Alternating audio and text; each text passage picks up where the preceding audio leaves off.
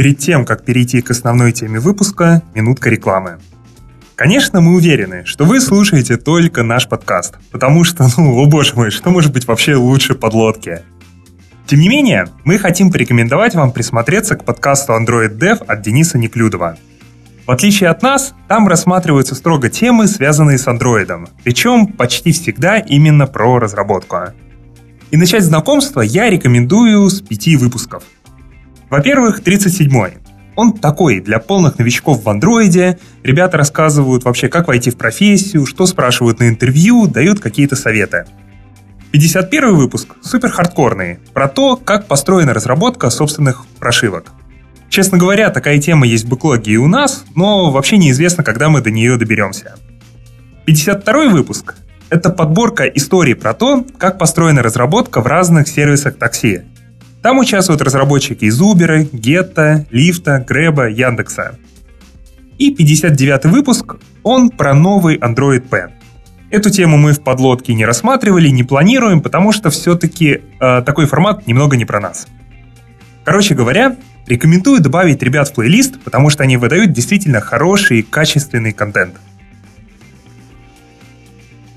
Всем привет! Это 53-й выпуск подкаста «Подлодка», и сегодня мы будем говорить про такую достаточно хайповую и вместе с этим достаточно сложную тему, как блокчейн.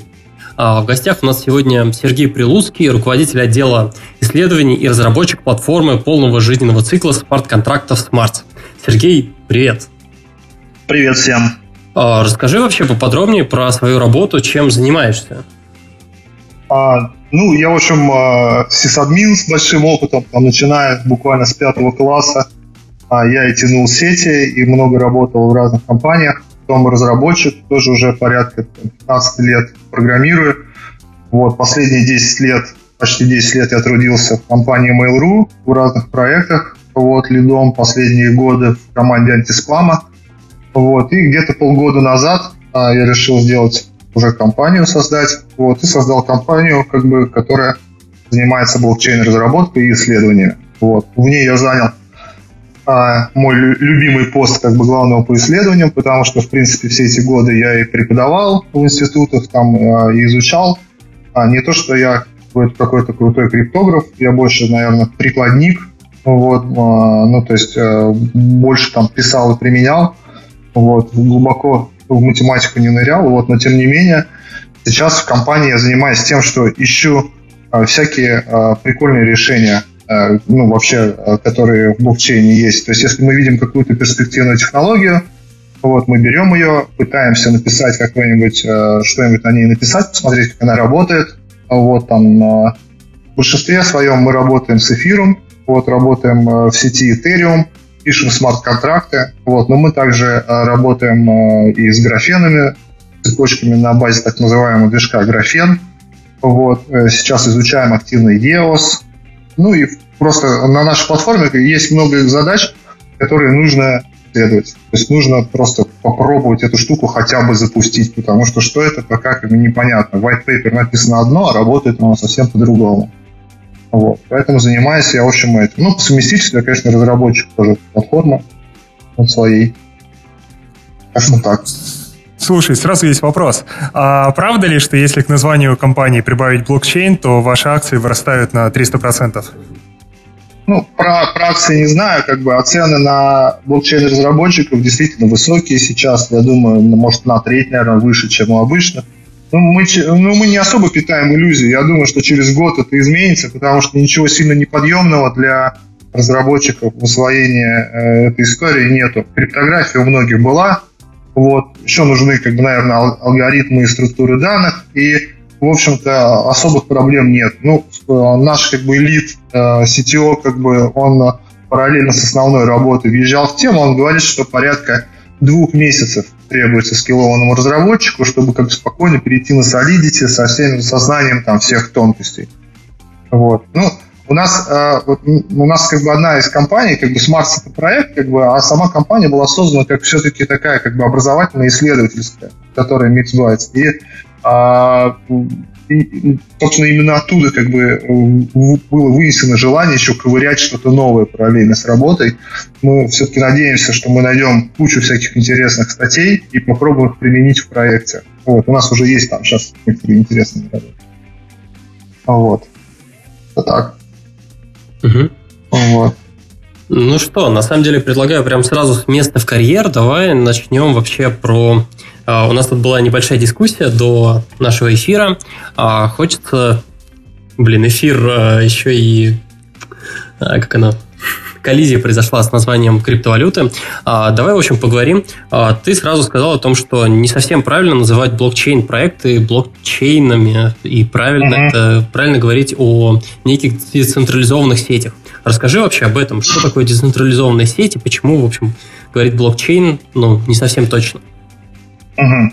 Ну, а, дело в том, что сам вообще термин, как блокчейн, как цепочка блоков, а, он, а, во-первых, он давно достаточно появился, вот, и если говорить об этой штуке как о структуре данных, то это всего лишь на все последовательность блоков данных, ну, то есть можно рассматривать как последовательность файлов. И причем каждый из э, следующего файла включает в себя хэш, криптографический хэш предыдущего. Это автоматически означает, что если поменять любой бит в любом из э, предыдущих блоков, будут изменены все-все-все послед... хэши во всех э, последующих блоках. То есть э, нельзя внести изменения в эту структуру, не поменяв все последующие блоки. Она, по-хорошему, эта структура уже использовалась давным-давно там, в базах данных для того, чтобы, если нам надо закрепить какую-то последовательность событий, и причем закрепить ее таким образом, чтобы нельзя было не только подменить данные, но и выкинуть. То есть ведь мы можем транзакцию просто выкинуть, как будто ее не было. В блокчейне так сделать нельзя. И эта структура данных, в принципе, она и называется цепочка блоков. А по сути, когда мы работаем в современных вот этих блокчейнах, уже для краткости уже все называют, как бы это все разные блокчейны. Там эфириум отдельный блокчейн, биткоин отдельный блокчейн. Вот. А по сути это децентрализованная сеть. Э, децентрализованная сеть это множество участников, которые взаимодействуют друг с другом без участия центральных серверов. Э, участие центральных серверов подразумевает, что нету никаких общих секретов. Если мы ходим на сайт и что-то делаем на сайте, у нас с сайтом есть общий секрет – пароль. Ну, э, в реальной жизни, конечно, там хэш пароля, там какие-то протоколы там, а, но на самом деле все-таки есть вот этот вот shared secret. В децентрализованных сетях как бы нету никаких центральных серверов.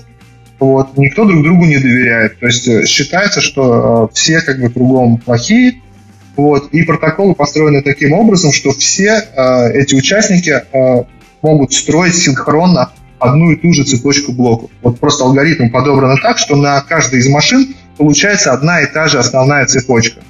Вот так. То есть э, это сеть, в которой нету никаких выделенных каких-то центральных серверов, которые могут там решать, работать ей, не работать ей. Вы можете взять там, 100 узлов любой децентрализованной сети, выкинуть их в окно, как бы сеть продолжит работать спокойно. Вот. Э, так ее алгоритмы созданы. Поэтому современные вот эти вот блокчейны, биткоин, там эфириум, EOS и ну, вообще практически все представляют собой именно сети. А, кроме того, у биткоина а, ноги растут как бы не только из криптографии, а в том числе еще и из пиринговых технологий. Для того, чтобы меняться вот этими а, транзакциями и отправлять их в сеть, как бы активно используются технологии, которые пришли к нам из торрента. Поэтому у биткоина есть, в общем-то, мама и папа. Как бы мама криптография, да, и папа торрента. Ну, не торрент, а вообще децентрализованные сети по а, распространению информации. Это тоже важный очень кусок, вот, с которым связана большая часть, относящаяся к безопасности подобных сетей. Окей. А, у меня сразу такой вопрос. Получается, то, что у нас на каждом, в каждом узле есть какая-то собственная, ну, часто она совпадает еще с чьей-то, но какая-то собственная история. То есть нет вот как раз, как ты сказал, единого источника правды, а не так, как у нас происходит часто в мобилках, когда у нас есть тонкий клиент и все. Мы всего лишь берем и отображаем с неким latency ровно то, что находится на бэке. А здесь получается то, что да, мы никому не доверяем, но отсюда, наверное, есть какие-то проблемы, а, потому что я могу вот выйти и сказать о том, что, ну вот, я вижу историю себе вот так вот. И выглядеть оно будет, ну, соответственно, совсем по-другому. Отсюда сразу же возникают как раз вот эти вопросы безопасности, а как обычно решается вот этот вот вопрос? Угу. Чем достигается надежность? А, ну, э, сама вот эта проблема, э, такая, как бы понять, как бы перед тобой э, честные данные или нечестные, а, ну, этот протокол Data Science называется, вообще это называется схема с византийскими генералами. То есть, когда а, есть как бы военачальник, есть куча генералов, из них неизвестная часть является предателями, вот, и утром им надо всем вместе принять решение, атаковать или отступить. Если они все атакуют то все вместе как бы, то они победят. Если они все вместе отступят, они э, сохранят армию, что тоже считается выигрышем. А если они поступят в разнобой, то их всех перебьют. И получается, что вот, вот в этой вот сети с недоверенными участниками эти генералы должны каким-то образом принять общее решение. То есть я должен поступить так же, как большинство. Вот так вот. То есть э, я должен, и я должен угадать, как это большинство, какой, ну, грубо говоря, какой вариант выберет большинство, даже если часть из них являются предателями. То есть они будут намеренно искажать. То есть я, как главнокомандующий, говорю, атакуйте, а злые генералы скажут, отступайте. Там, я не знаю, там, а, а хорошие генералы скажут, атакуйте. И вот протокол, способ, при помощи которого вот эти вот генералы могут договориться между собой, называется алгоритм консенсуса. Для э, мобилок, да, и для клиентов, если уже начать приземлять эту историю, это означает вот что.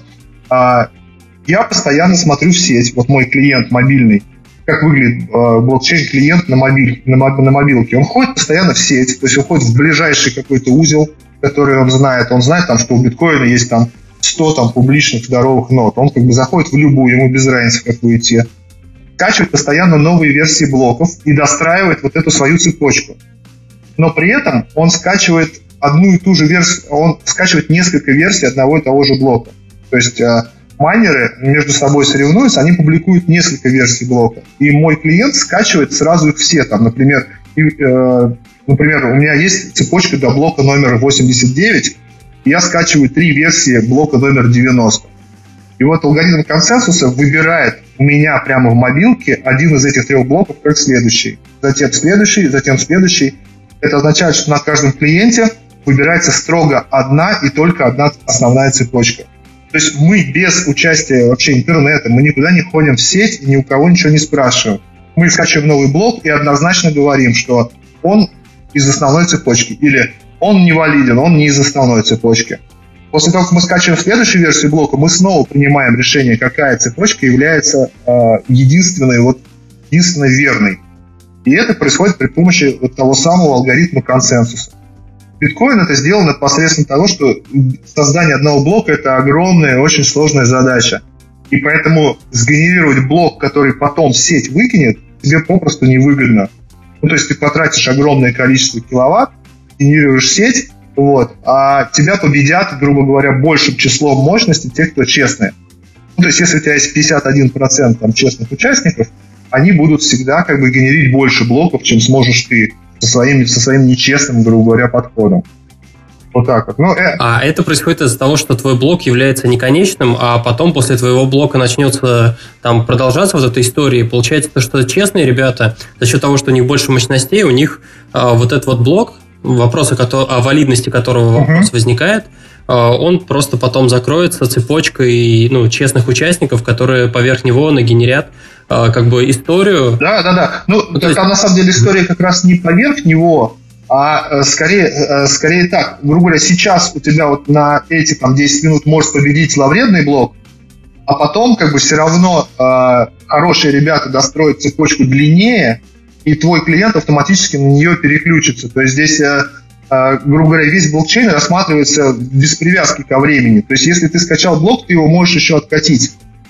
То есть ты можешь откатить, в принципе, любое, э, но если говорить о биткоине, то ты можешь откатить, откатиться на любое количество блоков назад и построить новую цепочку, если только у тебя хватит вычислительной мощности. Если ты там марсианин с суперкомпьютером раз, размером с Солнце, ты можешь там взять и начать строить биткоиновскую цепочку, начиная там на там, 100 тысяч блоков назад и перестроить ее заново. И любой из наших клиентов, то есть любой наш кошелек, любая наша мобилка, там, скачав вот этот вот новый блок, э, скачав вот эту цепочку новую, подставит ее вместо э, текущей. То есть там нет такого понятия времени. То есть если блок опубликован, это не факт, что он еще не будет как бы откачан. Но в реальной жизни получается так, что а, настолько сложно эти блоки генерить, настолько это серьезная вычислительная задача, то, в принципе, больше, чем там на 5-6 блоков в прошлое, ну, чтобы уметь строить цепочку там из 5-6 блоков в прошлое, тебе нужны огромные просто мощности, очень большие.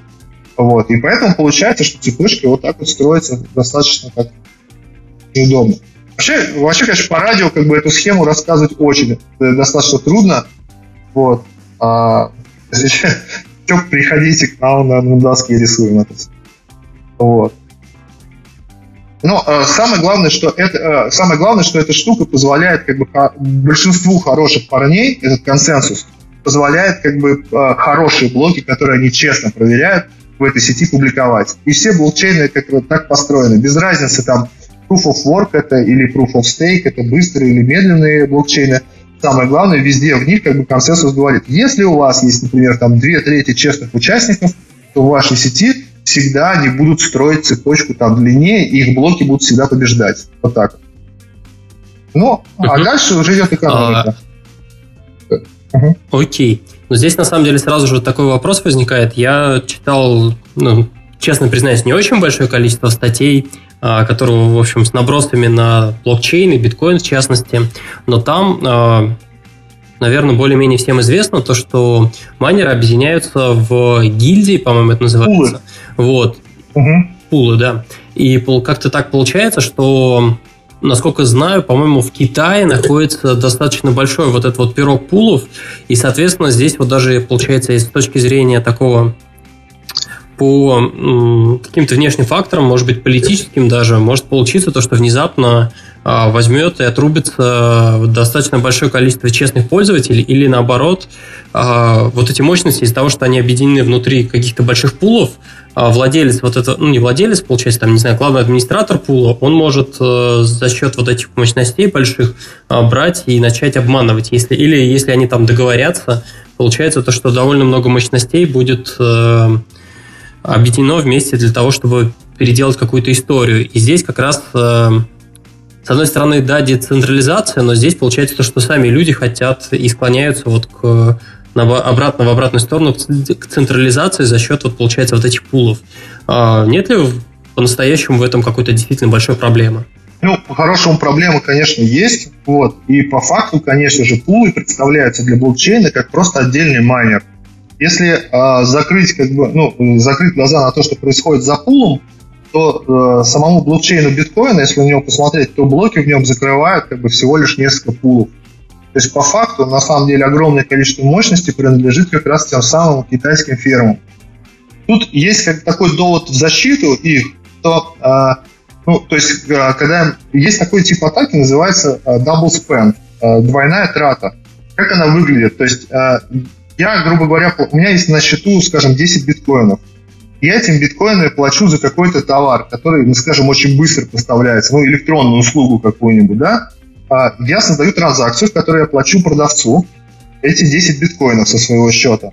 А, эта транзакция, отправляю ее в сеть, майнер начинает ее майнить. Но тем временем я, у которого есть огромное количество мощности, большое количество, я начинаю тихонечко готовить свои версии блоков, свою версию цепочки. То есть я работаю майнером тоже, но никому свои блоки не показываю. И в такой же блок, который сейчас отправился в сеть, я вставляю транзакцию со своего адреса, но уже не продавцу, а самому себе. Потом я тихонечко жду, пока продавец мне окажет эту услугу, и после этого публикую сразу же вот эту вот цепочку подмайненную. И э, транзакция продавцу перестает существовать, так как будто ее никогда и не было. Вот. А становится как бы главной моя транзакция, потому что моя цепочка победила. Те, у кого есть вот 51% мощности, сети, они могут такие атаки проводить, потому что у них всегда будет получаться цепочка длиннее, чем у кого бы то ни было. То есть если у тебя есть 51%, твоя цепочка всегда будет длиннее, чем цепочка любого другого человека. Ты можешь э, запускать как раз вот эти вот атаки на double spend.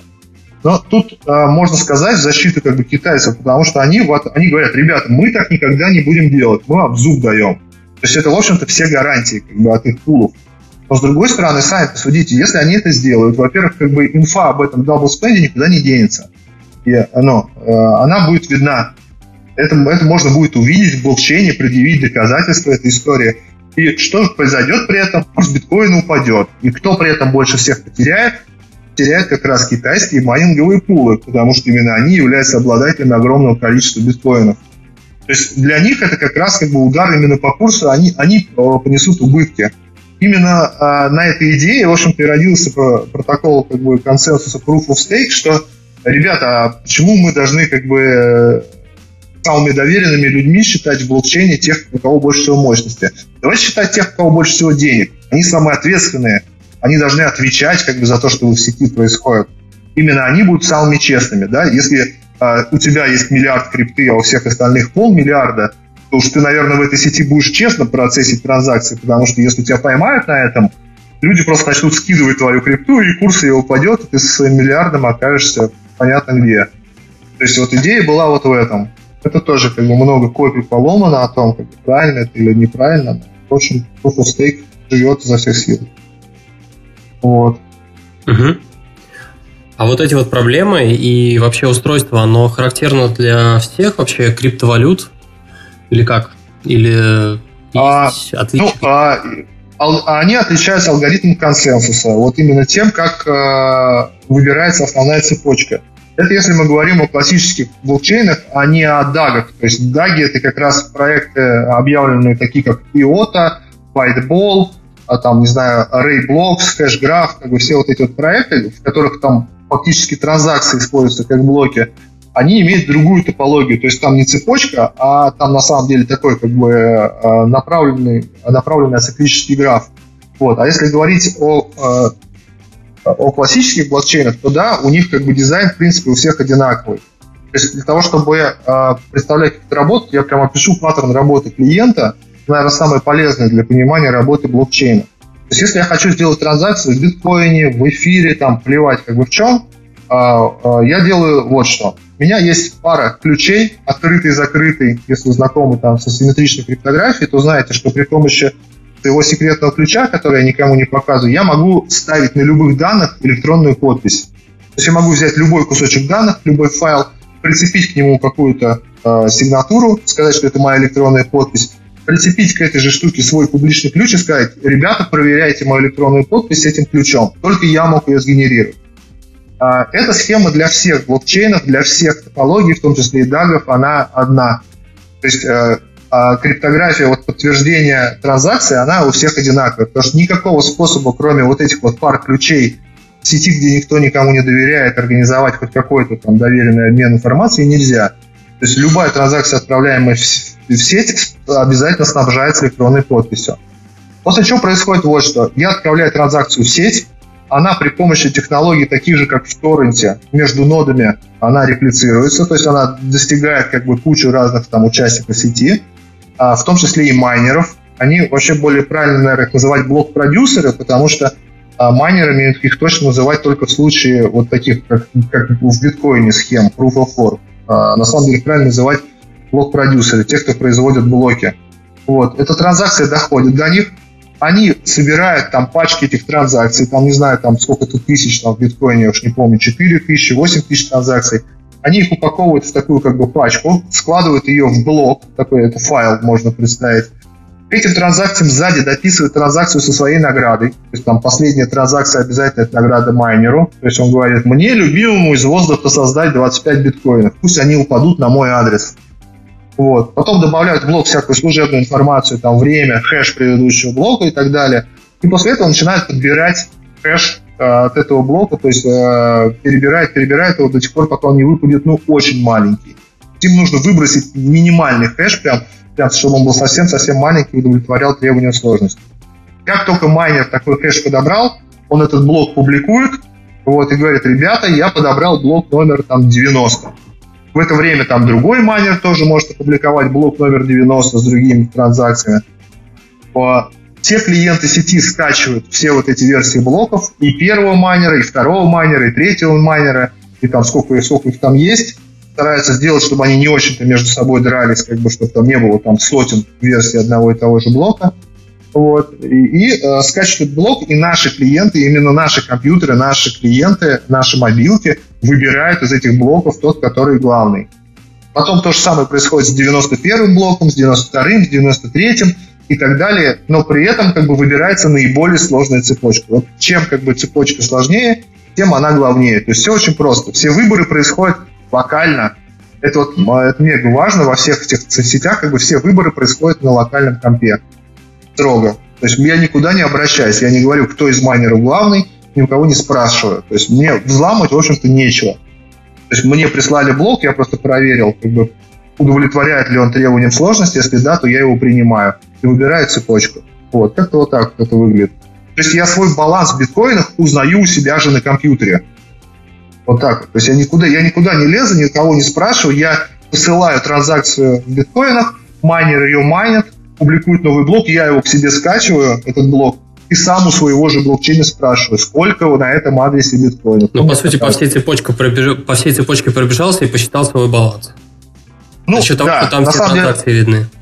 Ну, в биткоине там сделано более остроумно, на самом деле. Там э, есть требование, что с определенного адреса все биткоины тратятся целиком всегда. То есть ты полностью, если у тебя, у тебя там 50 биткоинов, и тебе нужно потратить один, то ты делаешь транзакцию, где на вход подается 50 биткоинов, один биткоин отправляется тому, кому ты платишь, а 49 ты отдаешь сам себе как бы в качестве сдачи. Вот так вот. Ну, то есть ты должен отправить на любой из своих адресов, как тебе нравится. Если не отправишь, на самом деле, это будет считаться комиссией майнеру. То есть разница между входами и выходами – это комиссия майнера. Есть и даже где-то биткоины... Это 49 биткоинов. Ну, если я, не, если я не сделаю второй выход на свой адрес, да, тогда я подарю как бы 49 биткоинов. Есть даже э, какая-то транзакция в биткоине, где там порядка 100 тысяч, э, 100 э, тысяч заработал майнер, долларов, по-моему, э, комиссия, видимо, какая-то программная ошибка, вот, чувак забыл себе сдачу дать. Э, вот, так, э, так что вот так там организовано. И поэтому это... получается, что, э, получается, что баланс адреса это просто сумма непотраченных выходов. Вот так вот. То есть, uh-huh. по, поэтому вовсе не обязательно бежать с самого начала блокчейна и считать как бы эту штуку. То есть достаточно вести базу непотраченных выходов, и все. Так, то есть э, сама база не очень большая, как бы, потому что там, ну, понятно, как ключи небольшие, балансы небольшие. А блокчейн, история транзакций, да, здоровая.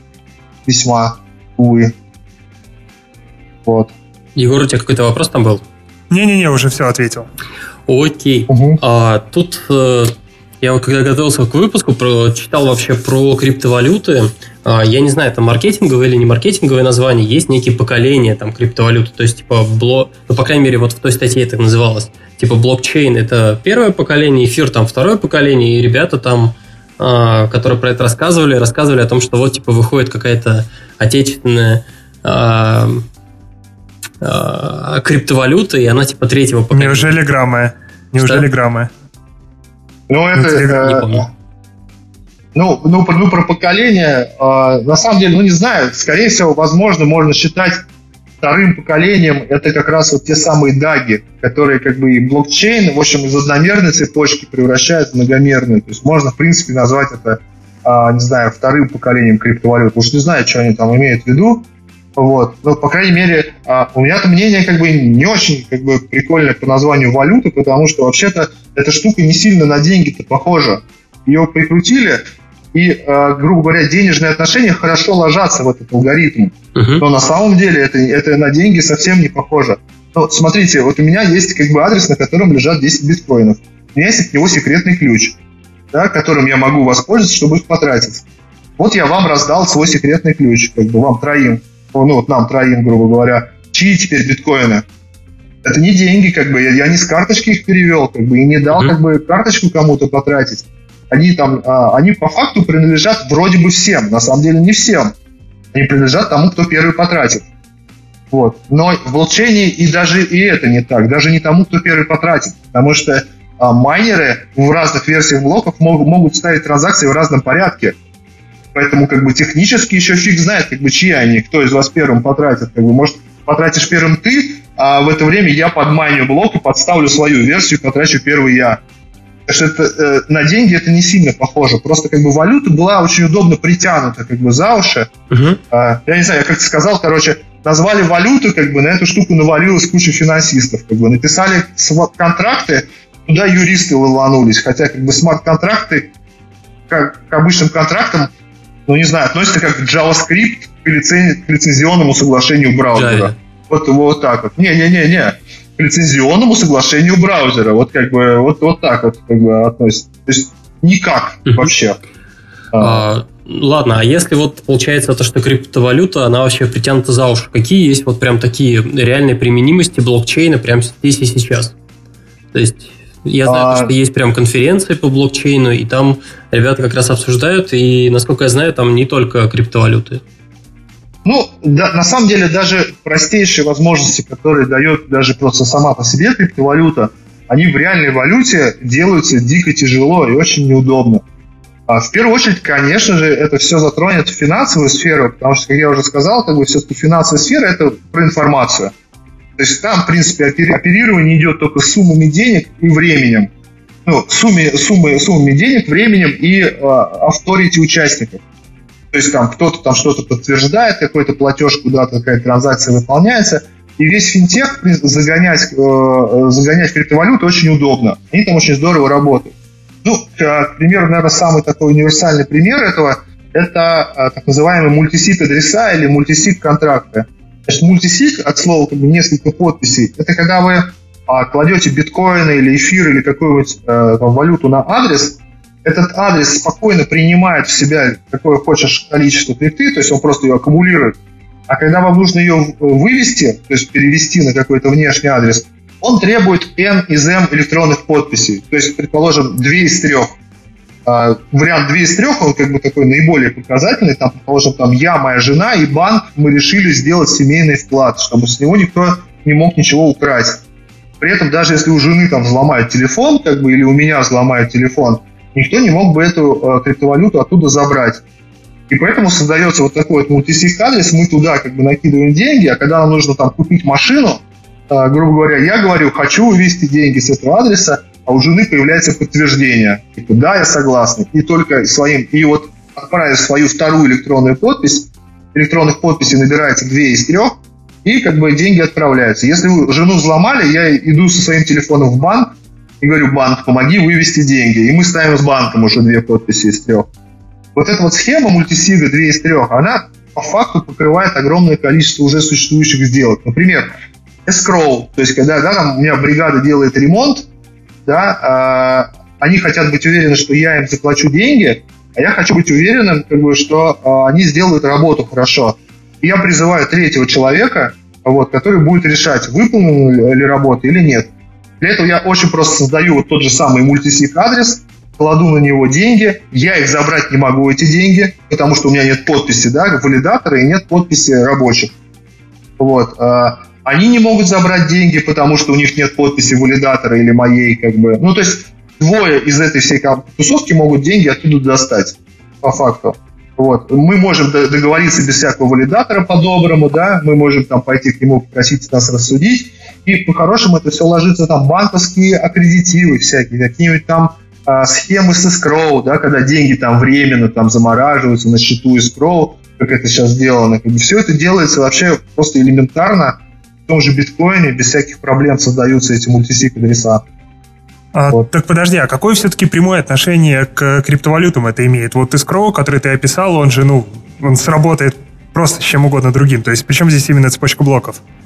А, цепочка блоков, то, а, ну, она здесь в том, что а, эти транзакции на самом деле нельзя, во-первых, будет а, опровергнуть, то есть сказать, что их не было, их никто не может контролировать. Если я проводил аккредитив в банке, э, технический банк может сказать, чувак, ничего не было, я ничего не помню, как бы, не знаю, у меня в базах как бы все пусто, или не дать доступ к этому. Это первое. А второе, во всей этой схеме, что очень важно с точки зрения архитектуры, мы нигде ничего не авторизовались. У нас по всей сети, вот все вот эти транзакции, которые отправлялись, они не содержали в себе ни бита секретной информации. То есть ни бита. Если я захожу в банк-клиент мобилы, то у меня там целая история с авторизациями. Там и пины, там и все надо вводить, чтобы все убедились, что это точно я. А в данном случае это все достаточно просто. Я подписал транзакцию где-то там у себя, в дебрях, там, в защищенном каком-то хранилище, а потом как бы ее результат отправил там любым образом, хоть на заборе могу написать эту транзакцию без проблем. Вот, в ней ничего секретного нету. А, и она обеспечивает, э, как я уже сказал, неоспоримое исполнение этой транзакции. Она либо выполняется целиком, либо не выполняется. Вот. А как бы банковские escrow это фактически просто на доверии банка. Так. Но вот здесь получается okay. то, что, но все-таки ты как-то представлен, получается, в системе в качестве, ну, каким-то идентификатором или еще как-то. То есть, если тебя смогут деанонимизировать и понять то, что вот, получается, это все-таки ты, то будет понятно то, что вот есть два человека, по факту они вот представлены в системе определенным образом, и вот они перечисляли друг другу деньги, вот у них какой-то договор здесь был, получается, вот айдишник, кстати, арбитра банка какого-нибудь или не знаю кого еще, вот, и то есть можно все-таки вот такую, такую вещь разобрать. Э, совершенно верно. И а, с точки зрения отслеживания как бы, платежей, э, на самом деле по поводу анонимизации как бы у стандартных криптовалют, там, как биткоин, э, то все плохо. То есть действительно, если ты э, открыл, и, ну, открыл, как бы связал свое имя с биткоин-адресом, все остальное как бы можно отследить без всяких проблем. Там даже есть способ генерации рандома под названием follow the Satoshi. То есть это когда я беру все биткоины в системе, делю их там на миллиарды частей, да, то есть я беру там первый биткоин, который выпил, выпустил Сатоши, второй, третий, четвертый, пятый, там, десятый, все делю их на кучу кусочков, и потом я могу отследить судьбу каждого из, этого, э, каждого из этих кусочков, как бы каждого биткоина, через кого, через какие адреса он проходил. То есть в данном случае ни о какой анонимизации речи не идет. Единственное только, если я, конечно, э, беспалевно как-то завел эти биткоины, потом их там потратил там с каких-то э, беспалевных айпишников, вот, и потом э, как-то, не знаю, потом опять куда-то вывел. То есть с, с анонимизацией там достаточно все плохо. Вот. Но есть специальные под это заточенные валюты, да, это Zcash и Monero, две самых известных. Вот. Э, обе на самом деле обладают очень серьезной защитой как бы, а, именно анонимности платежей. Там никто не знает, кто, кому, сколько, когда переводил. Все это там построено на двух разных криптографических э, технологиях. Вот, но обе э, живут себе прекрасно. Как бы в Даркнете как бы пользуются популярностью.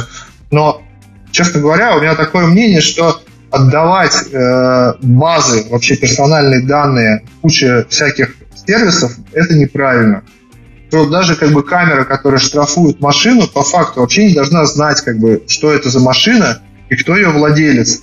Эта камера должна просто зафиксировать штраф, который потом уже государство там, или государственная автоинспекция должна уже у себя внутри деанонимизировать да, и списать этот штраф. А держать эти данные там, в каком-нибудь процессинговом э, центре достаточно опасно, потому что их оттуда можно попросту украсть. Вот. И, mm-hmm. и поэтому как бы у этих систем э, серьезное будущее, и скорее всего как бы все платежные системы будущего будут поддерживать очень серьезную анонимизацию платежей. То есть мы будем деанонимизироваться только когда нам это понадобится. А еще лучше, чтобы эту анонимность нам предоставляло государство. То есть чтобы мы с вами друг от друга были защищены, да, а то, что нужно государству, как бы оно получало как бы само. То есть оно бы нам там каждый день выдавало какие-то там токены криптографические, чтобы мы между собой могли э, спокойно там общаться, ну, не боясь перехвата, угона там личности и так далее. Вот так. Uh-huh. Вопрос сразу такой возникает. Во-первых, крутая история. Я почему-то вот, э, когда думал обо всем этом, тоже подумал о камерах, о том, что круто было бы, если бы вот эта вот информация с камеры, она могла быть пошарена участниками сети, и, соответственно, она а, не потерялась бы никуда, например. Вот. А, такой вот вопрос у меня сразу возник по поводу а, там вот этих вот договоров и получается, вот этих переводов отдельных блоков. Что происходит, если у нас жила-была история, у нас, в общем, все нормально, у нас прошла неделя после сделки, все в порядке, поверх этого появились там, ну, дальше э, выросли новые блоки, и тут мы внезапно э, берем и, в общем, хотим расторгнуть договор задним числом, причем все, ну, внезапно оказалось, что работа вначале была принята, а потом оказалось, что, я не знаю, там стены-то из картона. Вот. uh Поначалу все, все нормально было, а хочется задним числом это уже отменить. А, допустим, там вот наш валидатор там в ручном режиме приходит, там проверяет то, что действительно работа сделана плохо. uh Вот. И, соответственно, нужно вот это вот э, как-то конкретно вот эти транзакции, их нужно отменить, а на самом деле уже дальше поверх этого история выросла. То есть, ну, как, как это вообще происходит такое, ну, как это можно реализовать? Ну, в блокчейне это по факту как бы никак не, не реализуется. То есть тут то, что уже было зафиксировано, оно никуда не убирается. Вот, и поэтому единственный как бы, вариант здесь это делать специальные там убивающие транзакции, которые отменяют предыдущие. Вот. Ну, то есть э, э, при этом отнять деньги понятно, что не получится, если они уже были переведены, выведены на какой-то внешний адрес. А, это, от этого всего защищаются при помощи экономических механизмов. Ну, то есть, например, там бригада получит деньги, но только там в течение месяца, если от валидатора не придет как бы там что-нибудь там. Или там бригада может начать получать свои деньги небольшими там траншами каждый день, там понемножку там забирать вот, в течение работы, как бы, если не будет приходить там, не знаю, там какие-нибудь жалобы. То есть это все делается просто при помощи экономических механизмов. То есть здесь, ну, здесь ничего, ничего не сделано. А, ну, здесь, в принципе, ничего не сделаешь. Как бы от э, блокчейн не умеет как бы смотреть на работу, да, и что-то там оценит.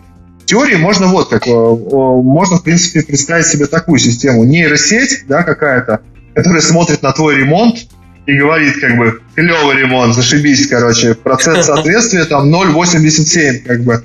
А при этом, что очень важно, если мы говорим о консенсусе в блокчейне, то а, эту проверку должен, должен провести любой компьютер в сети, абсолютно любой клиент. Это означает, что этот любой клиент, то есть мой компьютер, скачав там, не знаю, блокчейн, ремонтный блокчейн, да, с ремонтами, он должен скачать фотки, натравить на них нейросеть, нейросеть скажет 0.87, а, и все компьютеры скажут да, 0.87, и тогда как бы будет достигнут консенсус, и у, се- у сети просто блоки сойдутся. Иначе как бы каждый будет майнер генерить блоки в разнобой, как бы один будет говорить этому дай как бы 10 биткоинов, другой тому дай 10 биткоинов, все будут строиться, строить свои цепочки от разных блоков, ну и такая сеть просто застрянет, тупо она просто работать не будет. Вот. В какой-то момент как бы этих параллельных ветвей станет столько, что она просто не сможет как бы дальше никуда идти. Но тут кажется, вот. то, что проблема все равно, ну то есть прям нейронной сетью может не решиться, потому что, ну или это вопрос только качества нейронной сети, потому что, ну известны уже примеры, когда а, берут при помощи специальных наклеек на дорожные знаки а, с точки зрения сети подменяют один знак другим что вообще говоря приводит к проблемам. И с ремонтом то же самое. Возможно, правильный набор хлама, скинутого посреди коридора, может выглядеть на 0,99 а, с точки зрения... Ну, да, да, да. Не, ну, э, нейросеть это как бы притянутый за уши uh-huh. как бы э, пример, потому что эта валидация, она еще добавок должна быть быстрая. То есть, если у тебя полный клиент, то ты должен, по идее, валидировать каждый блок. То есть, тут еще серьезные ограничения есть. А, ну, тут как бы э, все очень-очень непросто делается. То есть, рассматривать это просто как какое-то там удобное хранилище неоспоримо, на самом деле неправильно. Вот. Ну, просто потому, что это другая система. Да, здесь есть проблема вот этого с хранением и с валидацией блокчейна. Здесь годятся такие задачи, то есть э, э, годятся задачи, которые в одну сторону решаются очень сложно. Например, вот это вот подбор хэша как бы для биткоина, да, вот этого маленького такое. Там, грубо говоря, берется файл, в нем крутится одно число, то есть брутфорсится, просто перебирается счетчик. 1, 2, 3, 4, 5, и так там миллион, миллиард и, и э, майнер ждет, пока ему выпадет вот этот вот маленький хэш с кучей нулей в начале. Вот. А, э, как-то так. Я, наверное, угу. запутался. А, окей, давай, в общем, дальше на самом деле пойдем. Мы еще в части про смарт-контракты, я думаю, поговорим вообще про вот эту вот всю валидацию и так далее. А давай, в общем, такую вещь разберем. Вдруг нам захотелось, вот нам с Егором захотелось от, э, сделать собственную э, криптовалюту. Что вообще для этого надо, чтобы собрать его с нуля? А, ну, а, ну, смотри, а, значит, а, грубо говоря, самый, наверное, простой способ сделать криптовалюту – это запустить его в виде, там, не знаю, в виде смарт-контракта в Ethereum. Значит, почему в Ethereum, почему в виде смарт-контракта? Это такое. Вообще смарт-контракт можно в самом таком в прикольном приближении весьма как можно рассматривать как некоторый сайт, такой как бы статический, прям такая, как, не знаю, как э, э не знаю, статический JS, как бы, который выкладывается в сеть, получает свой адрес. То есть мы когда деплоим смарт-контракт, мы его отправляем в сеть Ethereum, и он получает свой собственный Ethereum адрес, такой же, как и у нас. То есть мы можем на него слать эфир, а, но на, по этому адресу находится по факту как бы наш код.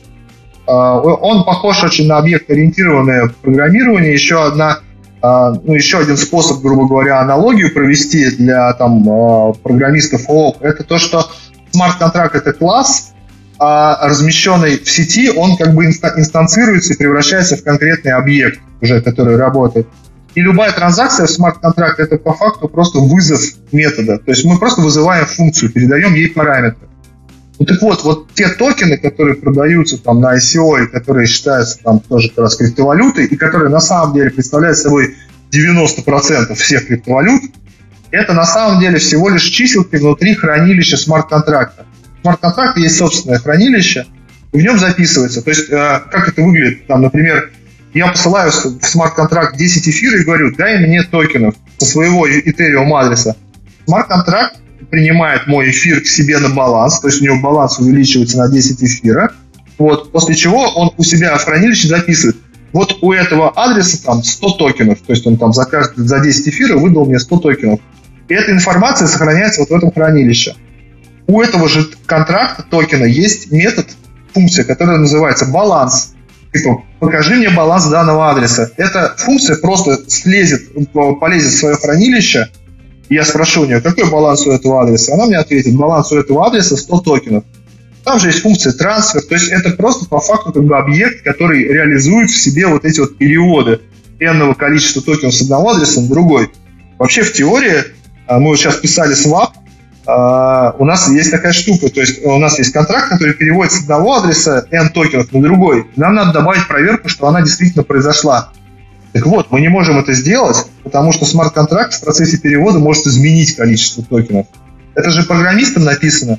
Я могу делать так, что любой трансфер удваивает количество токенов. Или вообще, там, не знаю, от дня недели зависит. Если сегодня четное число, то, значит, не переводят, как бы, а если четное, то переводят. Вот. То есть я могу, в принципе, как угодно этот токен программировать. Но есть просто стандартные токены, то есть они живут по правилам обычной криптовалюты. То есть можно ее переводить с одного адреса на другой, там, ну и, и, и так далее. При этом она обладает всеми свойствами криптовалюты, обычной, там, такой как биткоин, потому что для ее перевода тебе точно так же надо приложить свою электронную подпись, со своего адреса перевести ее. А, стандартный интерфейс к этим токенам, он всем известен. Вот, поэтому никаких проблем с этим нету. И э, все эти э, контракты, они стандартные. У нас там, не знаю, там, там не знаю, ну, 5-6 кликов можно запустить свой собственный токен в боевую сеть без всяких проблем. Вот, это ничего не стоит, как бы вопрос только, как им пользоваться. А запустить свою криптовалюту, это вообще просто вот так вот делается. Э, ну, потому что это стандартный контракт, э, он отправляется в сеть, вам для того, чтобы его запустить, нужно просто немножко эфира, чтобы было на адресе. То есть вам нужен просто какой-то адрес, на нем, на него положить некоторое количество эфира, чтобы можно было заплатить комиссию майнерам, чтобы они ваш контракт токены разместили в сети Ethereum. После этого у него будет свой адрес, вот, и вы можете этим токеном пользоваться. А чем вот вообще эти токены отличаются один от другого? Почему этих валют так много, если все, по сути, так просто, и пока получается, что все они одинаковые? Ну, просто каждый под, под свою бизнесовую задачу э, пилится. Ну, предположим, э, у меня есть там, не знаю, я придумал какой-нибудь смарт-контракт, который, э, ну, ну окей, ну пускай это будет вот тот же самый, как бы, ремонтная работа и валидатор, да, который, э, и, и валидатор, который валидирует. Я могу на самом деле все бизнес, э, все бизнес-общение внутри моей платформы э, сделать вот именно вот в этих токенах. То есть, когда я создаю контракт для рабочих, то есть я им говорю, ребят, там вкладываю в контракт, у меня есть 100 квадратных метров, стоимость работ, там, не знаю, 10 эфира. Точнее, нет, я говорю, стоимость эфира, стоимость работ, там, не знаю, 80 токенов. И я эти токены прямо вкладываю вот в этот вот контракт. То есть э, я могу ими расплачиваться. То есть все зависит на самом деле от офлайна. То есть чем вы назовете эти токены, как бы, тем они и будут. Блокчейн вам попросту дает просто удобный механизм их э, распределять. Почему они так э, прижились именно в ICO, в краудселе? Потому что это, грубо говоря, э, э, это, грубо говоря, способ инвестировать так, чтобы у тебя никто ничего не мог отнять. То есть у тебя забрать токены никто не может потому что ни у кого нет там приватного ключа э, от твоего, э, нету приватного ключа от твоего адреса. Поэтому отнять у тебя токен никто не сможет. Это очень честно. Там, э, там как, как, вообще очень такой долгий разговор. Но по сути все токены, большинство как бы, токенов это именно контракты на эфире. Окей, то есть раз, получается, для нас мы можем сделать токены, допустим, которыми будем оплачивать, которые будут покупать для доступа к трансляции подкаста, например. Да, да. Ну, э, тут просто получается так, что вы их, сдел... вы их сделаете, предположим, вы их там раздадите как-то. Мы начнем как бы платить, э, значит, за трансляции. Остается вопрос, как бы, сколько он будет стоить. Вот. И дальше вся игра как бы начинается у вас там с биржами, потому что а этот токен должен как-то меняться на другие, у него должна быть какая-то ценность, вы должны его как-то, э, там, не знаю, покупать, продавать, там, реализовывать. И вот тут там целая как бы огромная вообще история с юристами, и, в общем, там все как бы... Я тут не очень люблю эту часть как раз. То есть, короче, техническая часть относительно несложная, а вот самая большая жесть — это маркетинг и legal. Ну, конкретно сейчас ICO, по-моему, не написал только, лини... только ленивый. Вот, то, собственно, Мы слишком ленивые. Э, ну, ну, пожалуйста, заходите к нам на платформу, прям в несколько кликов запустите свое ICO со своим токеном. Но на самом деле все стандартно уже, уже как бы показано там миллион раз. Вот, и можно без проблем запустить. Вот, uh-huh. прям в реальном эфире в каком-то тестнете на здоровье. А, окей, Сергей, получается то, что на самом деле а, ты, ты а, пишешь вот как раз смарт-контракты, то есть, э, по сути, вот, как я понял, смарт-контракты это для одних и тех же токенов их можно написать довольно много. И как раз они будут нужны для каких-то бизнесовых вещей. Там, условно говоря, оплата ремонта, это может быть, я не знаю, там ну да. Можешь привести примеры какие ну, а, конкретные? Ну, у, у, меня, у, меня, у меня примеры более экзотические, как бы, ну, например, там, если брать такой, как бы, там, э, типовой заказ там, на разработку, там, предположим, наш, ну, предположим, э, смарт-контракт для букинга, для заказа там жилья. То есть э, это смарт-контракт, по факту представляет собой такой как бы конечный автомат, то есть он размещается в сети, в него кладется хэш от э, документов, ну там от фотографий, описаний и так далее, от всего этого хозяйства. Оно где-то там снаружи описывается, потому что сохранять данные в блокчейн дико дорого стоит, поэтому годится сохранять только их слепок, собственно, только хэш. А туда же там закладывается там цена, и этот контракт отправляется в, в сеть э, эфира. Приложение, да, там, скажем, мобильное приложение видит, ага, значит, в сети появился там новый контракт как бы, вот этого типа.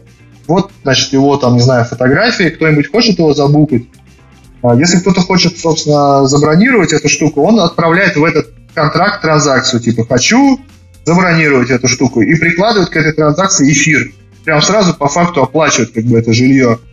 Этот эфир, он остается на адресе контракта, и владелец жилья забрать его не может. То есть пока как бы там жилец не выйдет, пока там не будут э, присланы транзакции, там, например, там изнутри отеля, что человек приехал, там можно реализовывать всякие там прикольные там схемы, что человек входит в номер, там фотографировал QR-код, э, отправилась транзакция, и автоматически все рассчитались. То есть там отельер получил свою награду, человек там, не знаю, там получил, не знаю, может там кэшбэк, там все что угодно.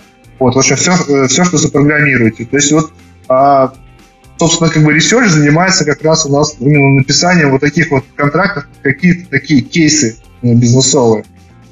Вот. Но мы сейчас больше, наверное, нам больше все-таки нравится заниматься еще там некоторыми задачами. А, ну, сейчас недавно мы озаботились про проблемой там а, генерации случайных чисел. Вот, это вообще мега интересная история, как бы на блокчейне. Значит, ну, это тема прям отдельного серьезного подкаста. Там с, с этим все очень плохо, потому что сгенерировать рандом на блокчейне это задачка ого-го какая. И можно манипулировать. Вообще, как бы, а, если мы пишем смарт-контракт даже для игры камень, ножницы, бумага, это весьма непросто, потому что майнеры могут подсматривать транзакцию заранее, да, как бы, и что-то делать, как бы подставлять свою транзакцию, к примеру, выше. Если говорить про децентрализованные биржи, например, то это вообще одна из таких серьезнейших проблем. Это так называемая фронт-раннинг атака. Это когда, а, предположим, я выставил ордер на покупку огромного количества акций, а майнер увидел, что кто-то выставил ордер на покупку большого количества акций, и подставил свой а, ордер, там, не знаю, там, до или после, уж я не знаю, я не трейдер. Вот. Ну, в общем, майнер может на этом сыграть. Ты можешь переставить транзакции местами. Вот так вот, придержав блок, вот как я как раз рассказывал, то есть он может его... Э, если мы, я генерирую рандом, например, э, беру хэш, ну, вроде как кажется, очень классная штука для генерации рандома, брать хэш предыдущего блока. Вроде бы здорово да, как бы я беру хэш предыдущего блока, я предсказать его не могу, я не могу предсказать, кто из майнеров победил. И как бы вроде бы на основе этого хорошо бы сгенерировать рендом. Ну, как, на самом деле это не так. потому что я как майнер могу сгенерировать од, од, две версии блока, вот, и одну из них опубликовать, если только мне будет это выгодно. Предположим, я играю на красное-черное, и я просто могу выбрать из двух вариантов. Как бы, если красное, то я как бы а, публикую блок, а если черное, то я там его а, не публикую, как бы получается все равно красное. То есть я могу не участвовать, там, скажем, в розыгрыше, а, придерживать блоки, таким образом влиять на результаты рендома. Достаточно даже чет-не-чет. Уже даже такого влияния на рендом достаточно, чтобы эта штука вообще не работала, строго говоря. Там все очень, все очень непросто, вот, и поэтому там у нас пока немного, вот, но в основном а, работают, в общем, ребята уже такие, как бы там выпускники уже будущего, баумуки, студенты старших курсов, собственно, те, кто могут нормально там прочитать как бы статьи там, по, по криптографии и реализовать их там, например, при этом там мы не требуем там знания, там, не знаю, высоких нагрузок каких-то там, но требуем тем более все-таки алгоритмы, структуры данных такие серьезные. То есть там обязательно там просим и код пописать, вот, и там разбираться, что быстро работает, что медленно, что память потребляет, про сложность алгоритмов, все это вообще мега важно. Вот. Но это очень интересно, потому что сейчас развитие идет просто взрывное вот этих алгоритмов, практически там каждую неделю выходят новые статьи интересные. Вот, все очень, очень здорово. Так что, ребята, если вы начинающий мобильный разработчик, подумайте, может быть, ну его, оставьте Глебчику немножко работы и давайте, в общем, в э, децентрализованной сети и блокчейн. Слушай, ну, ну тут на самом деле все очень просто, как бы мобильным разработчикам по бразильской системе, то есть хочешь не хочешь придется в это вырубаться, потому что именно они первыми, в общем-то, и хлебнут как бы э, именно как раз именно вот этих приложений, как бы дапов. Потому что, ну, где еще как бы их применять, как не на мобилах? Это, это же мобилы идеальный просто агент для децентрализованной сети. Их миллионы, да, а все, в общем-то, усилия как бы больших децентрализованных сетей направлены на то, чтобы убрать вот эти вот пулы, эту централизацию, и сделать так, чтобы сеть строилась из миллионов маленьких, маленьких независимых агентов. Тогда сеть будет более честная, она будет более сбалансированная и как бы будет, будет лучше работать для а, таких проектов, как э, уровня биткоина, там, да, как бы эфира, это критически важно. А в чем ты видишь роль вообще мобильных приложений здесь? Ведь есть вот одна проблема. Их действительно миллионы, но каждый в отдельности он очень слабенький. А, ну, а, они же могут выполнять на самом деле некоторую часть работы. То есть они могут, предположим, выполнять а, какой-то небольшой процессинг транзакций. Да, вот там прилетел какой-то большой блок там, с десятком тысяч транзакций. И, в принципе, а, мобильный клиент может взять, там, не знаю, пяток из них, проверить там подписи, заверить их, грубо говоря, сказать, чуваки, я проверил вот эти вот 10 как бы, транзакций, они окей, вот я ручаюсь, вот как бы хэш этих транзакций, а, вот там мой депозит. Если вы поймаете меня на обмане, я этот депозит потеряю. Если вы не поймаете меня на обмане, то в течение 10 блоков я получу свою награду за этот процессинг. То есть можно вот такие схемы реализовывать. Блокчейн очень крут вот этим, то, что можно вот э, деньги, грубо говоря, ну не деньги, там средства, коины, там я уж, я уж не знаю, как это называется уже сейчас. То есть он может их, грубо говоря, там замораживать, на какое-то время, потом как бы, выдавать небольшими частями, позволять тратить там и так далее. Вот. Ну, то есть она очень гибкая, эта схема. И схемы э, защиты здесь в основном экономические. То есть самый большой взрыв как бы, э, алгоритмов именно в экономической сфере.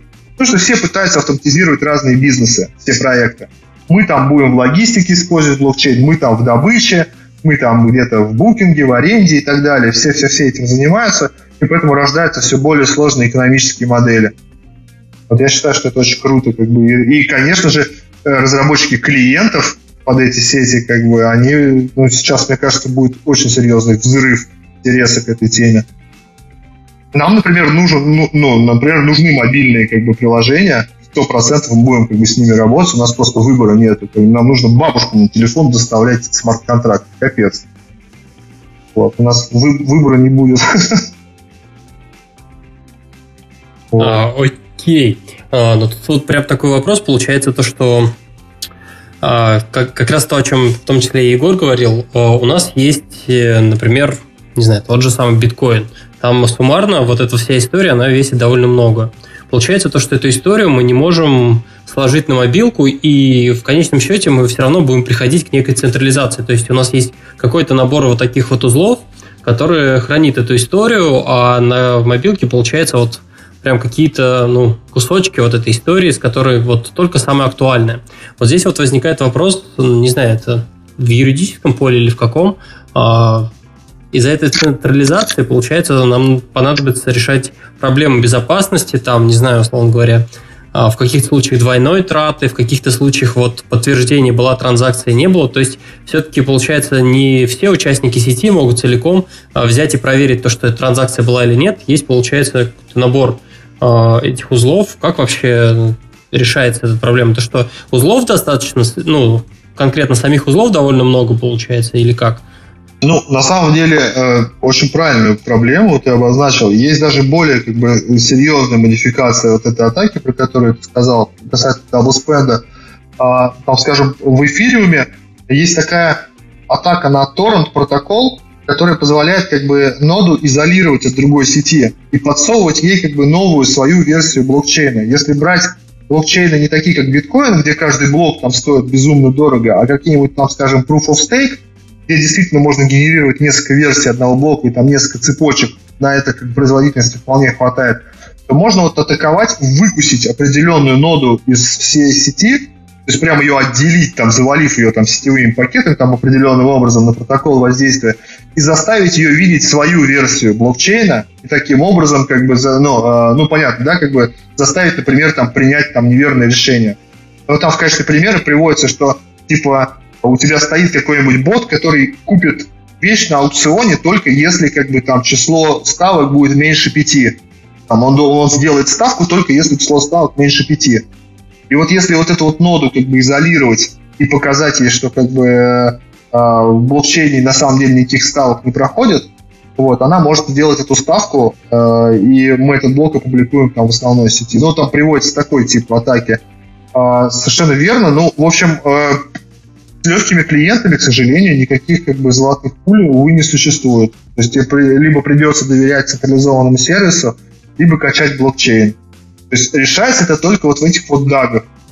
Да и то как бы решается только пока что, ну то есть есть статьи, которые доказывают, что вот так вот DAG не атакуется. Вот так вот. А как бы статей, которые говорят, что вот наш, короче, DAG, он вообще не атакуется никак на консенсус, их нету. Поэтому э, сейчас как раз идет, в общем, активный research как раз этих протоколов. Сам блокчейн, да, как бы он к этому, увы, неустойчив. То есть либо ты, у тебя полный клиент, который качает все с начала времен, либо тебе придется в каком-то месте остановиться и сказать, чуваки, давайте я буду верить блокчейну там до такого-то блока, не буду его у себя держать, а буду у себя держать только ту часть, которая интересна конкретно мне. Ну, тогда как бы ну, э, можно делать, да, вот эти вот даблспенды и так далее. Вот, увы, с этим как бы ничего. Ну, тут, э, кстати, я так подумал о возможном решении, когда, не знаю, у тебя в подвале или просто дома стоит, э, собственно, материнская нода, получается, главная. Вот, да. она принадлежит полностью тебе, ты ее контролируешь, а мобилка, получается, отдельно общается и является тонким клиентом, то есть она доверяет своей ноде, которая тоже принадлежит тебе, mm. но единственное, что мы тут думаем, ну, верим в то, что к нам через форчику никто не залезет, и, в общем, напрямую ну, не сможет подключиться. Тут даже другая проблема больше, это уже не массовое решение.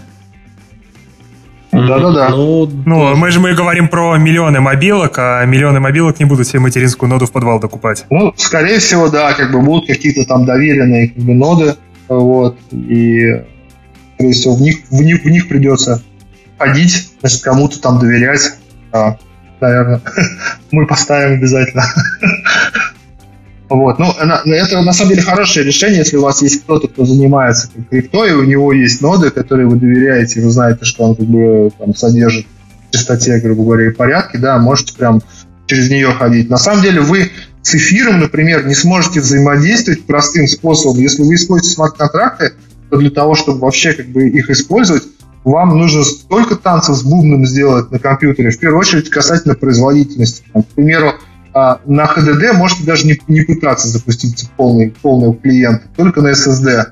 Потому что на HDD у вас два дня он будет значит, скачаться и процессить этот блокчейн эфира. А, плюс к этому добавляется, что там еще он и весит как бы еще там полторы сотни гигабайт. Там, не знаю, там две сотни гигабайт, там полный, по-моему, 250 гигов. Сейчас уже не знаю, до скольких он разросся. Вот. И с этим пока что ничего поделать, увы, нельзя. Вот тут как бы так. Поэтому, скорее всего, придется какую-то публичную ноду лучше всего использовать. Вот. Ну, их много.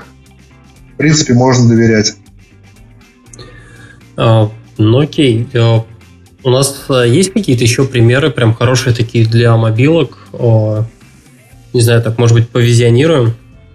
Ну, а, я, по, по крайней мере, вижу, как бы, там, не знаю, там, десятки видов различных мультисик кошельков.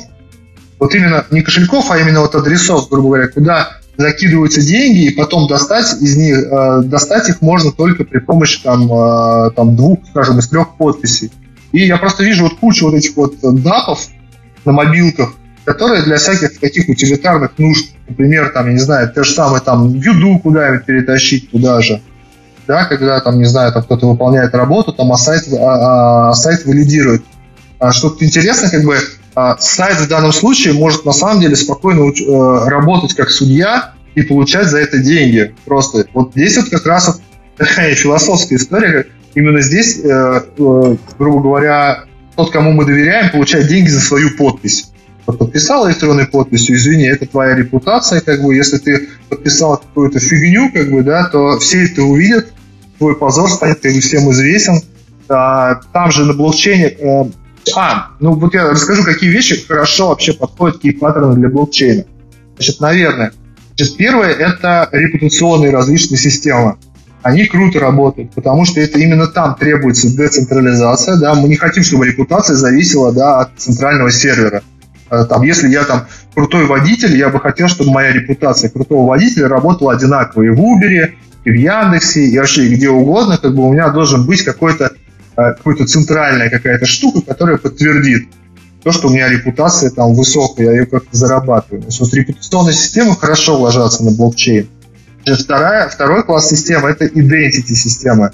Это система, которая позволяет зарегистрировать в блокчейне что-нибудь, какое-нибудь имя. Там. А, ну, к примеру, есть уже аналог DNS, но только на Ethereum реализованный. Ну, по факту я просто отправляю транзакцию с денежкой и говорю, зарегистрирую имя www.serежа.com. Как бы, это мое, как бы, вот мой, вот ключ мой публичный моего www.serежа.com. И я заплатил за эту транзакцию, и в блокчейне лежит в одном из блоков история, что этот домен уже зареган уже вот мною, вот за него было заплачено там столько-то денег, там через год его можно там другой человек может его перерегать, там предположим. То есть вот такие вот именно а, вот identity системы, которые запоминают какие-то там а, на будущее а, какие-то данные криптографические, которые потом можно будет использовать там для верификации. Это тоже очень круто, очень крутое направление. Там самый, наверное, громкий из этих проектов это Civic, если хотите почитать. Вот, там много довольно собрал. Это как раз да, система такой как бы а, идентификации, такая большая децентрализованная. Значит, а, еще одно здоровое крутое направление – это децентрализованные облака, так называемое туманное хранение. Вообще бомбические истории. Это проекты Storch, проект Filecoin, проект SIA. Значит, у них там такая идея. Если я хочу сохранить свои файлы в облаке, я беру там свой файл, понятно, там они там шифруются, нарезаются на куски, чтобы никто не мог как бы э, их там, не знаю, там, вскрыть и понять, что в них лежит. Вот. А я эти файлы публикую, и майнеры сохраняют их у себя на дисках и хранят. Остается вопрос, как бы, зачем они хранят, нафига они тратят как бы, свои терабайты места для того, чтобы сохранить куски моих файлов. А на самом деле так, мой компьютер сам следит за сохранностью этих файлов. Он периодически посылает все транзакции и говорит, как бы, майнеры, докажите, что вы мои файлы не стерли. Кто как бы предоставит пруф того, что ваш файл, как бы, вас, что мой файл у вас на диске лежит, тот получит там комиссию, тот получит денежку. И вот так вот мой клиент постоянно, каждый день, грубо говоря, выходит в сеть, каждый день э, выкладывает как бы награду тем, как бы, у кого мои файлы сохранились. Они как только да, выкладывают в сеть, посылают транзакцию с доказательством, что они не стерли мой файл, они получают эти деньги. То есть они автоматически как бы оказываются у них на балансе. Как раз на торренты очень похожи же. Да, а у меня, почему, ну, у меня, а... меня почему-то проассоциировалось это с этой историей там в Кремниевой долине было как раз про то, когда они начали размазывать файлики там по, по чужим мобилкам, после чего они, правда, начали взрываться, но тем не менее. Это, это ты про пегового дудочника? Да-да-да. Ну, ну, там вполне возможно, что было как раз, может быть, навеяно как бы одной из этих, а, ну, одной из этих историй Вот. Mm-hmm. Ну да, да, как бы вполне, как бы почему нет, как бы если есть там какой-то кусочек storage, его можно, а, его, ну, его можно использовать. Ну, вообще, как бы там Filecoin это вообще одно из, наверное, из крупнейших, по-моему, ICO, не помню, там в них вообще очень круто верят. И судя по ценам на их сайте, как бы там порядка э, там цены там чуть ли не в десятки раз они заявляют меньше, чем хранение как бы обычных облачных сервисов. То есть это на самом деле э, возможно будет очень-очень дешево. И даже вот этот вот термин новый, он теперь модный, как бы запоминайте, туманное хранение, туманное вычисление. То есть было облачное, а теперь туманное, как бы, да, как бы вот мои файлы, они хрен знает, они хрен знает где, как бы в тумане. Туманный подкаст. Да, да, да. Но это, это, да, это, собственно, хранение. А, ну, я опущу всякие продуктовые коины, знаете, там, банана коин, ZR коин и там еще коин. Короче, это просто токены или там коины, которые можно менять как обычной криптовалютой, просто юридически за ними как бы хранится право обладания там чем-нибудь. Там, например, этот токен, один токен стоит килограмм там циркония, грубо говоря, вот так вот. То есть это такая как бы история уже больше бизнесовая. А самая космическая из всех этих историй – это туманные вычисления. Она самая вообще крутая.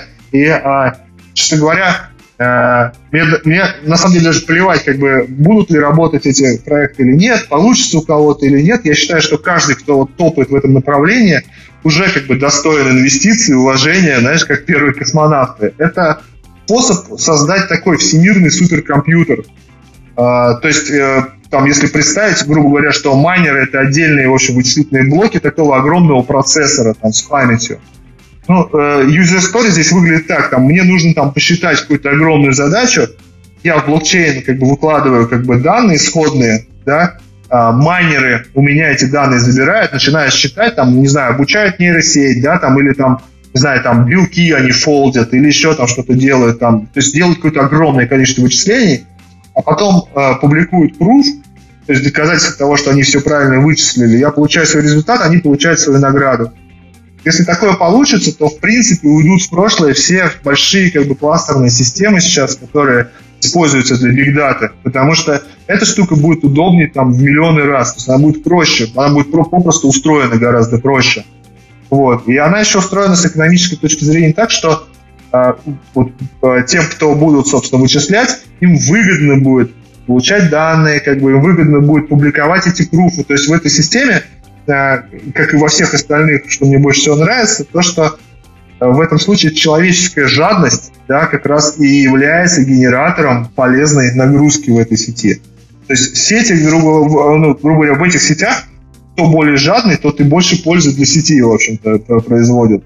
Кто хочет больше зарабатывать, вот, он, в общем-то, и больше пользы для сети происходит, производит. И мне вот нравится с точки зрения, что человечество теперь может наконец-то обратить в пользу свои как бы коммерческие позывы вот, и вычислять что-то полезное. Ну, то же самое касается биткоиновского вот этого proof of work, то есть то, что сейчас майнеры вычисляют миллиарды хэшей и тратят огромное количество электроэнергии впустую и выбрасывают там огромное количество этих вычислений, никому не нужных. Это мне не очень нравится. Я думаю, Greenpeace тоже там негодует изо всех сил. Вот, э, поэтому хорошо бы было, чтобы эти схемы все-таки, чтобы надо было не хэши подбирать, а, например, что-нибудь полезное искать ну, все-таки решать какие-то полезные для людей как бы, задачи вычислительные. Все равно они фигачат там с, огромными, с огромной производительностью какие-то вычислительные вещи. Но пускай э, делают что-то полезное для этого. Такие примеры тоже есть. Один из примеров это Prime Coin, так называемый. Там, в общем, в качестве полезной нагрузки майнеры должны сгенерировать, э, по-моему, последовательность простых чисел больших. А эта последовательность, во-первых, ее сложно сгенерить, а во-вторых, она э, используется потом математиками для моделирования. То есть математикам, чтобы что-то смоделировать, им такие числа нужны и такие последовательности, и они тратят на это большое количество мощностей. В данном случае как бы и майнеры производят вот эти числа, делают полезную работу и зарабатывают еще на этом. Вот, так что очень, очень прикольно. А мне кажется, я уже давно видел ряд похожих проектов, когда ты себе ставишь э, на ком какой-то клиент, начинаешь шарить свои вычислительные мощности, а тебе за это какие-то там деньги капают. То есть это такая, ну, честно, я не помню, там вроде от ЦЕРНа что-то было, еще. Ну да, да, да, ну там вопрос, конечно, в этом, валидации результатов этих вычислений. Ну да, Но да, по да. По-хорошему, по-хорошему эта штука должна решаться даже за счет оверхеда. То есть я могу раздать вычислительное задание 10 майнерам, да, и если 7 из них там скажут, э, ну, представят один результат, а трое как бы другой результат, то я, грубо, грубо говоря, семерых награжу, а трех накажу. Вот так вот. Ну, то есть там э, при помощи депозитов. Ну, казалось бы, это работает, но на самом деле не совсем. Ну, потому что, как бы, если я понарегаю как бы много спамерских аккаунтов, да, то я могу себе эти 7, как бы, в общем, изготовить, как бы, и сам.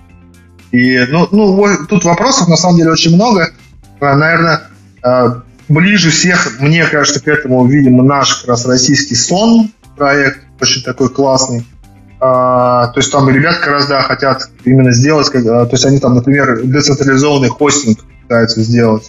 Задача у них очень амбициозная, вот, я к ним так как бы очень отношусь очень круто и желаю прям вообще успеха. И я думаю, что все, что они сделают, оно все на самом деле принесет пользу. Даже если оно не получится, как бы все равно это бесценная инфа для всех остальных. Так вот. То есть как бы здесь надо копить, копить, копить как бы знания, алгоритмы новые, понимать, что не получилось у кого.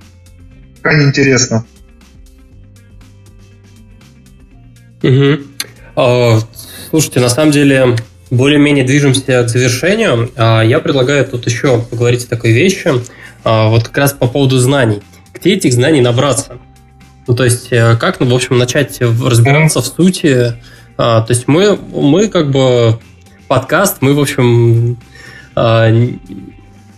не ожидаем, что после того, как люди нас послушают, сразу же начнут вообще идеально угу. во всем этом шарить. Понятно, что нужны какая-то, ну, может быть, курсы пройти, какие-нибудь книжку там почитать. Может посоветовать, в общем, угу. э, что делать людям, которых, в общем, захватит вот эта вся история, кто захочет себя попробовать в этом, ну или как минимум что-то такое вот почитать чуть-чуть глубже, но уже с таким более техническим, э, в более таком ну, техническом направлении. Угу. Ну, во-первых, серьезная очень проблема, как бы, потому что э, в этой области очень много людей, на самом деле, вообще не от программистской темы. Они часто пишут статьи, и, честно говоря, программистам ему практически нереально читать. Они только путают. То есть там, в частности, там, скажем, кошелек это не софт, в котором лежат, в котором лежат биткоины. Да?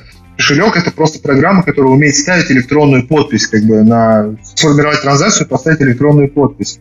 И вот такие вот терминология, да, под привязывание этого блокчейна именно к существующим там каким-то нормам очень сильно путают людей. Огромное количество статей пустых вообще ни о чем. Ну и э, ну, просто дальше уже не очень хорошо получится, потому что уже получится как бы, э, как бы реклама наша. Вот. Ну, э, просто надо как бы найти там, где объяснят как бы более, наверное, каким-то понятным и простым, и простым языком. Вот. У нас есть на канале полные лекции, короче, там и 7-8 часовые, и по основам криптографии, и блокчейна. Как бы это не курс, это можно за буквально за один день, в общем-то, хорошо так плотно прослушать. Мы как раз его готовили на базе мифийского курса по криптографии. Оттуда выкинуты все там какие-то заумные вещи, там внутренняя математика, и оставлено вот только вот как бы такой костяк, который именно понимание дает того, как это работает. Вот. И ведем еще кучу всяких там воркшопов, конкретно про программирование смарт-контрактов. Вот от Hello World буквально до, ну, собственно, уже там мы и токены, и ICO, там в этот четверг будем рассматривать там э, уже там вообще внутренности, там Solidity достаточно серьезно. Ну, то есть мы считаем, что как бы здесь вообще очень скоро нас догонят тысячи разработчиков. Здесь никаких, мы, там, это никакой не космос, ничего там особо сложного-то нету. Но область реально специфическая. То есть программирование не сильно, не сильно похоже на традиционное. Вот, то есть такой какой-то отдельный такой как бы стиль. Solidity очень интересный способ программировать. Это когда ты очень много думаешь, очень мало пишешь. На SQL похоже. Вот. Потом заказчики говорят, вы что, обалдели, вы там выставили ценник там в 200 штук, короче говоря, там за программку там на три странички, вы что, с ума сошли, как бы? Это что у вас язык программирует такой получается?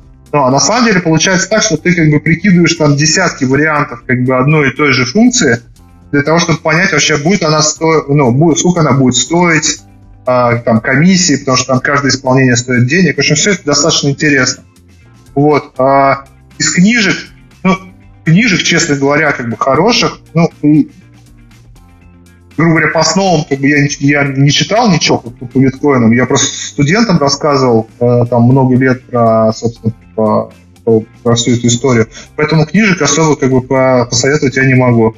Могу посоветовать биткоиновскую документацию, она очень классная. То есть у биткоина очень здорово. И вообще сам биткоин достаточно, достаточно технологичный, очень красивый. То есть его алгоритм прям вот надо как бы э, выучить, прям вот очень хорошо понять, как бы, как он устроен. Это даст вам процентов 70 как бы, понимания вообще, как функционируют все блокчейны. Вот. Ну, а дальше уже как бы у, у кого как, там, не знаю, там, white paper, Ethereum, прекрасная документация.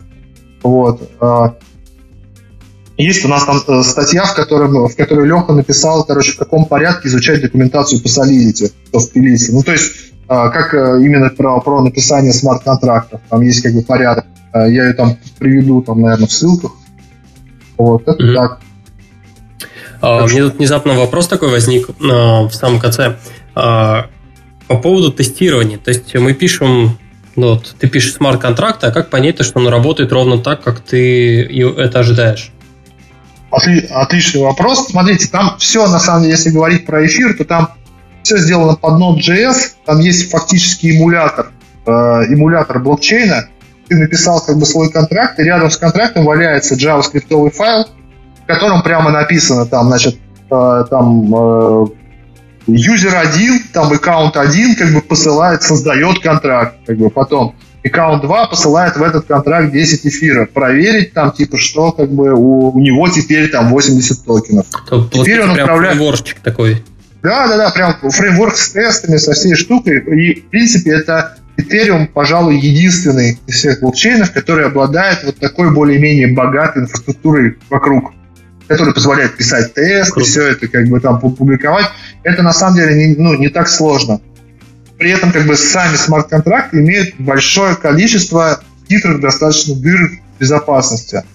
Ну, именно из-за специфики их, как бы, у них есть такие проблемы, которые не сильно, э, ну, которые очень непривычные.